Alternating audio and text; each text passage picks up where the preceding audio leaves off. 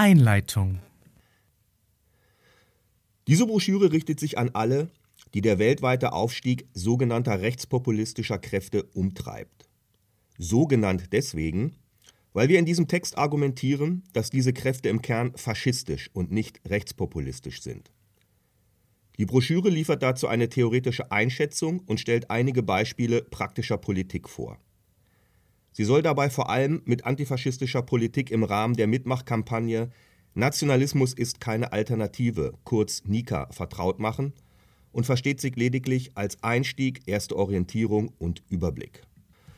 Die Broschüre wurde bereits vor vielen Jahren von Top Berlin in Angriff genommen und entstand noch in einer Zeit, in der auch in der radikalen Linken Verunsicherung über den Charakter von AfD, Pegida und identitärer Bewegung herrschte, sowie über die allgemeine gesellschaftliche Situation, aus der heraus sie entstanden und die sie gleichsam verkörpern und repräsentieren.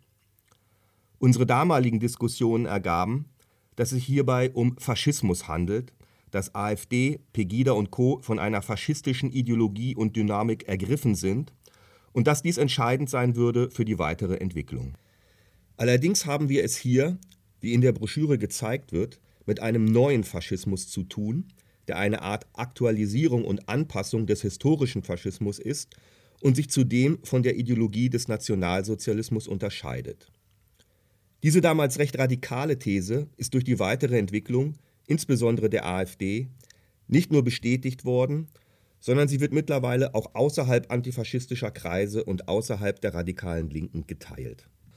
Es ist daher sinnvoll, noch einmal an den Stand der Debatte um 2014 zu erinnern, insbesondere an die Zeit vor der sogenannten Flüchtlingskrise. Denn die These vom neuen Faschismus entstand zu einer Zeit, als Öffentlichkeit, Medien und Parteien noch von einer Protestpartei und von Protestwählern sprachen, als es hieß, Pegida dürfe nicht pauschal in die rechte Ecke gestellt werden und die Ängste und Sorgen der Bürger müssten ernst genommen werden. Mit den Bürgern waren, wohlgemerkt, nicht Geflüchtete, Menschen mit Migrationsgeschichte, Muslima, Muslime oder Jüdinnen, Juden gemeint, sondern die enthemmte Mitte, die mit Galgen für Merkel und Gabriel allmontäglich Ressentiments und Lynchfantasien demonstrierte oder an der Grenze auf Geflüchtete schießen lassen wollte. Die Broschüre kommt nun zu spät heraus, um hellsichtig die zukünftige Entwicklung anzukündigen. Allerdings war diese Einschätzung sowohl aufgrund der historischen Erfahrungen als auch aufgrund der um 2015 akuten Dynamik naheliegend und in den einschlägigen Kreisen radikaler Gesellschaftskritik ohnehin verbreitet. Mittlerweile hat die AfD erst ihren wirtschaftsliberalen Luckeflügel und dann ihren nationalkonservativen Petriflügel abgestoßen. Sie wird nunmehr beherrscht von dem Flügel, der für den neuen Faschismus steht. Damit hat sich genau diejenige faschistische Dynamik durchgesetzt, von der die AfD unabhängig vom quantitativen Anteil des Flügels an der Gesamtpartei abhängig ist. Parallel zu dieser Säuberung von ihrem wirtschaftsliberalen und ihrem nationalkonservativen Flügel sowie parallel zur Selbstradikalisierung von Gauland und seinen Mitstreiterinnen hat sich die Partei professionalisiert. Mehr noch, sie hat sich bereits institutionalisiert, ohne an der Macht zu sein. Denn das eigentliche Problem sind nicht mehr nur die Verbindungen zur Neonazi-Szene oder die Vergangenheit von AfD-Leuten in dieser Szene. Das eigentliche Problem und die eigentliche Gefahr sind die Anhängerinnen, Mitglieder und Sympathisantinnen der AfD in der Polizei, beim Militär, beim KSK, in der Staatsanwaltschaft, im Justizsystem und so weiter. Enthemmung, Selbstradikalisierung, Aktivierung der sogenannten bürgerlichen Mitte Kurz Umschlag von liberaler Demokratie in neuen Faschismus. Das bedeutet, dass auch der institutionalisierte Bereich kippt, dass der Staat und seine Apparate von innen her umkippen. Die Polizei etwa hat mehr als nur ein Rassismusproblem. In ihr existieren nahezu deutschlandweit Nazi-Netzwerke. Und sie hat einen überdurchschnittlich hohen Anteil an AfD-Anhängerinnen, die mitunter wiederum Kontakte zu Neonazis unterhalten und sie, wie beispielsweise im Fall der Anschlagsserie in Berlin-Neukölln, mit Informationen versorgen. Wenn Teile der sogenannten bürgerlichen Mitte zum neuen Faschismus überlaufen, dann heißt das, dass auch Teile der Polizei, des Militärs, der Justiz etc. überlaufen. Allerdings ist der Aufstieg des neuen Faschismus ein weltweites Phänomen. Die jeweiligen nationalen Erscheinungsformen, vom Hindu-Nationalismus in Indien über Orban und die PIS in Osteuropa, Le Pen, Salvini und Gauland in Westeuropa bis hin zu Bolsonaro und Trump in Brasilien und den USA, sind Reaktionen auf weltweite ökonomische Verwerfung und eine politische Legitimationskrise. Sie betrafen zunächst Finanzkapitalismus und Neoliberalismus und dann deren Transformation in eine Staatsschuldenkrise und in Austeritätspolitik, begleitet von einer technokratisch-autoritären Wende des alten Neoliberalismus. Der neue Faschismus ist eine Reaktion darauf, aber zugleich hat er diese Krise übernommen, verschärft und ideologisch ausgebeutet. Die Globalisierung des Kapitals vollzieht sich daher nicht nur durch seine ständigen und multiplen Krisen. Auch und gerade die Reaktionen darauf sind selbst Teil der Krise und zugleich sind sie deren Verlängerung, Verlagerung und Verschärfung. Allein schon wegen dieser feindlichen Übernahme und ideologischen Ausbeutung der kapitalistischen Verwerfung und Krisen kann der neue Faschismus an deren Lösung nicht interessiert sein. Allerdings ist ein Denken, dass globale kapitalistische Dynamiken und Krisen, dass soziale Verwerfung, kapitalistische Strukturen und Machtverhältnisse nur in Kategorien und Begriffen des Nationalen und des Völkischen und der nationalen und identitären Schließung denken kann, ohnehin für Lösungen von vornherein unfähig. Es muss stets personifizieren und Schuldige präsentieren. Für Trump ist die Antifa für Black Lives Matter Proteste oder die WHO für die Corona-Pandemie verantwortlich.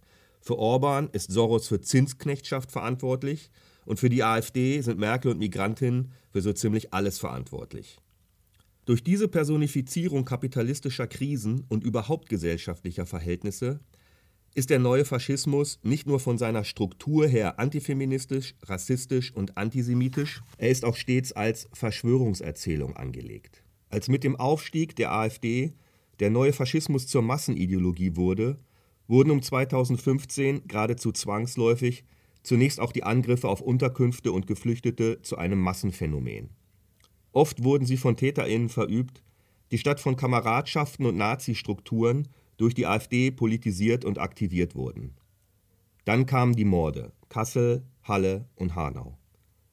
Da die AfD den Diskurs so weit verschoben hat, dass mittlerweile der Einsatz für Geflüchtete als Linksextremismus gilt, werden folgerichtig von den Nazis selbst CDU-Politiker wie Lübcke als Volksfeinde hingerichtet. Es gibt also nicht nur eine aktivierbare Masse, eine Art braune Antizivilgesellschaft, die von Angriffen auf Unterkünfte über Aufmärsche wie in Chemnitz bis zu pogromartigen Zuständen wie in Heidenau aktivierbar ist. Es eskaliert auch die Qualität der Angriffe, bis hin zu Taten, die als Massenmorde geplant werden und wie eine weltweite Kettenreaktion von Breivik in Norwegen über Christchurch in Neuseeland bis Hanau und Halle funktionieren. Auch der Protest gegen den Aufstieg des neuen Faschismus ist global, aber auch er wird vor allem negativ globalisiert, nämlich durch die Verschränkung der kapitalistischen Krisen und durch deren Übernahme und Verschärfung durch die Kräfte, Parteien und Führungsfiguren des neuen Faschismus. Feminismus, Antirassismus, LGBTIQ, aber auch neue Sozialproteste und Klassenkämpfe kommen vor allem in Abwehrkämpfen überein Zugleich wird aber auch jeweils ein bestimmter Kampf eine Zeit lang übergreifend und funktioniert als gemeinsamer Nenner. So war unmittelbar nach der Wahl Trumps und im Zuge von Hashtag MeToo und der Frauenkämpfe in Lateinamerika zunächst Feminismus weltweit am sichtbarsten. Es folgte die Sequenz, in der Fridays for Future und Klimaproteste zu einer Sammlungsbewegung wurden, die einerseits Klima und Ökologie in den Kontext der systematischen Zwänge und Krisen des Kapitalismus stellte und die andererseits von den Kräften des neuen Faschismus zu einem neuen Gegner erklärt wurden. Und zuletzt wurden Black Lives Matter und Antirassismus zum Ort der Übereinkunft. Die Broschüre soll an die Aufgabe antifaschistischer Politik schlechthin erinnern.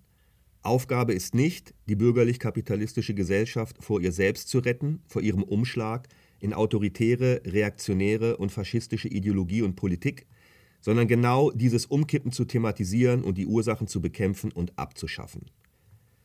Die Ursachen liegen, so wird im ersten Teil die Logik des neuen Faschismus gezeigt, in der kapitalistischen Produktionsweise, die keine rein ökonomische, sondern auch eine Ideologieproduktion ist. Sowohl zur ökonomischen Produktion als auch zur Ideologieproduktion gehören darüber hinaus der Staat und seine Apparate. Zwei für den neuen Faschismus wichtige ideologische Stränge werden genauer vorgestellt. Antifeminismus und antimuslimischer Rassismus. Der zweite Teil der Broschüre ist der Praxis gewidmet. Die Initiative Kein Raum der AfD aus Berlin, die Gruppe Eklat aus Münster, die Kampagne Kick Them Out aus Halle und die Radical M aus Göttingen und Nika Bayern stellen vor, was notwendig ist, was funktioniert und was nicht. Theorie und Praxis zusammengenommen zeigen, dass wir uns angesichts des neuen Faschismus auf unsere antifaschistischen Erfahrungen verlassen müssen. Der neue Faschismus hat keine Lösung für Probleme, die er einerseits personifiziert und kulturalisiert, ethnisiert und vergeschlechtlicht, um sie andererseits ideologisch auszubeuten und zu verschärfen. Diese innere Ökonomie des Faschismus ist nicht darauf angelegt, durch bessere Argumente, empirische Erfahrung, faktische Evidenz oder universelle Wahrheiten widerlegt oder überzeugt zu werden. So unverzichtbar all das für unsere eigene Selbstverständigung ist, so unwirksam ist es meist im Kampf gegen den Faschismus, der einer anderen Ökonomie und Ideologieproduktion mit einer eigenen Dynamik folgt. Und auch die bürgerliche Demokratie ist kein Bollwerk gegen einen Faschismus, der aus ihrem Inneren heraus entsteht. Es hilft nichts, wir müssen uns auf die eigenen Erfahrungen und Erkenntnisse verlassen und die antifaschistische Selbsthilfe organisieren. Alles muss man selber tun.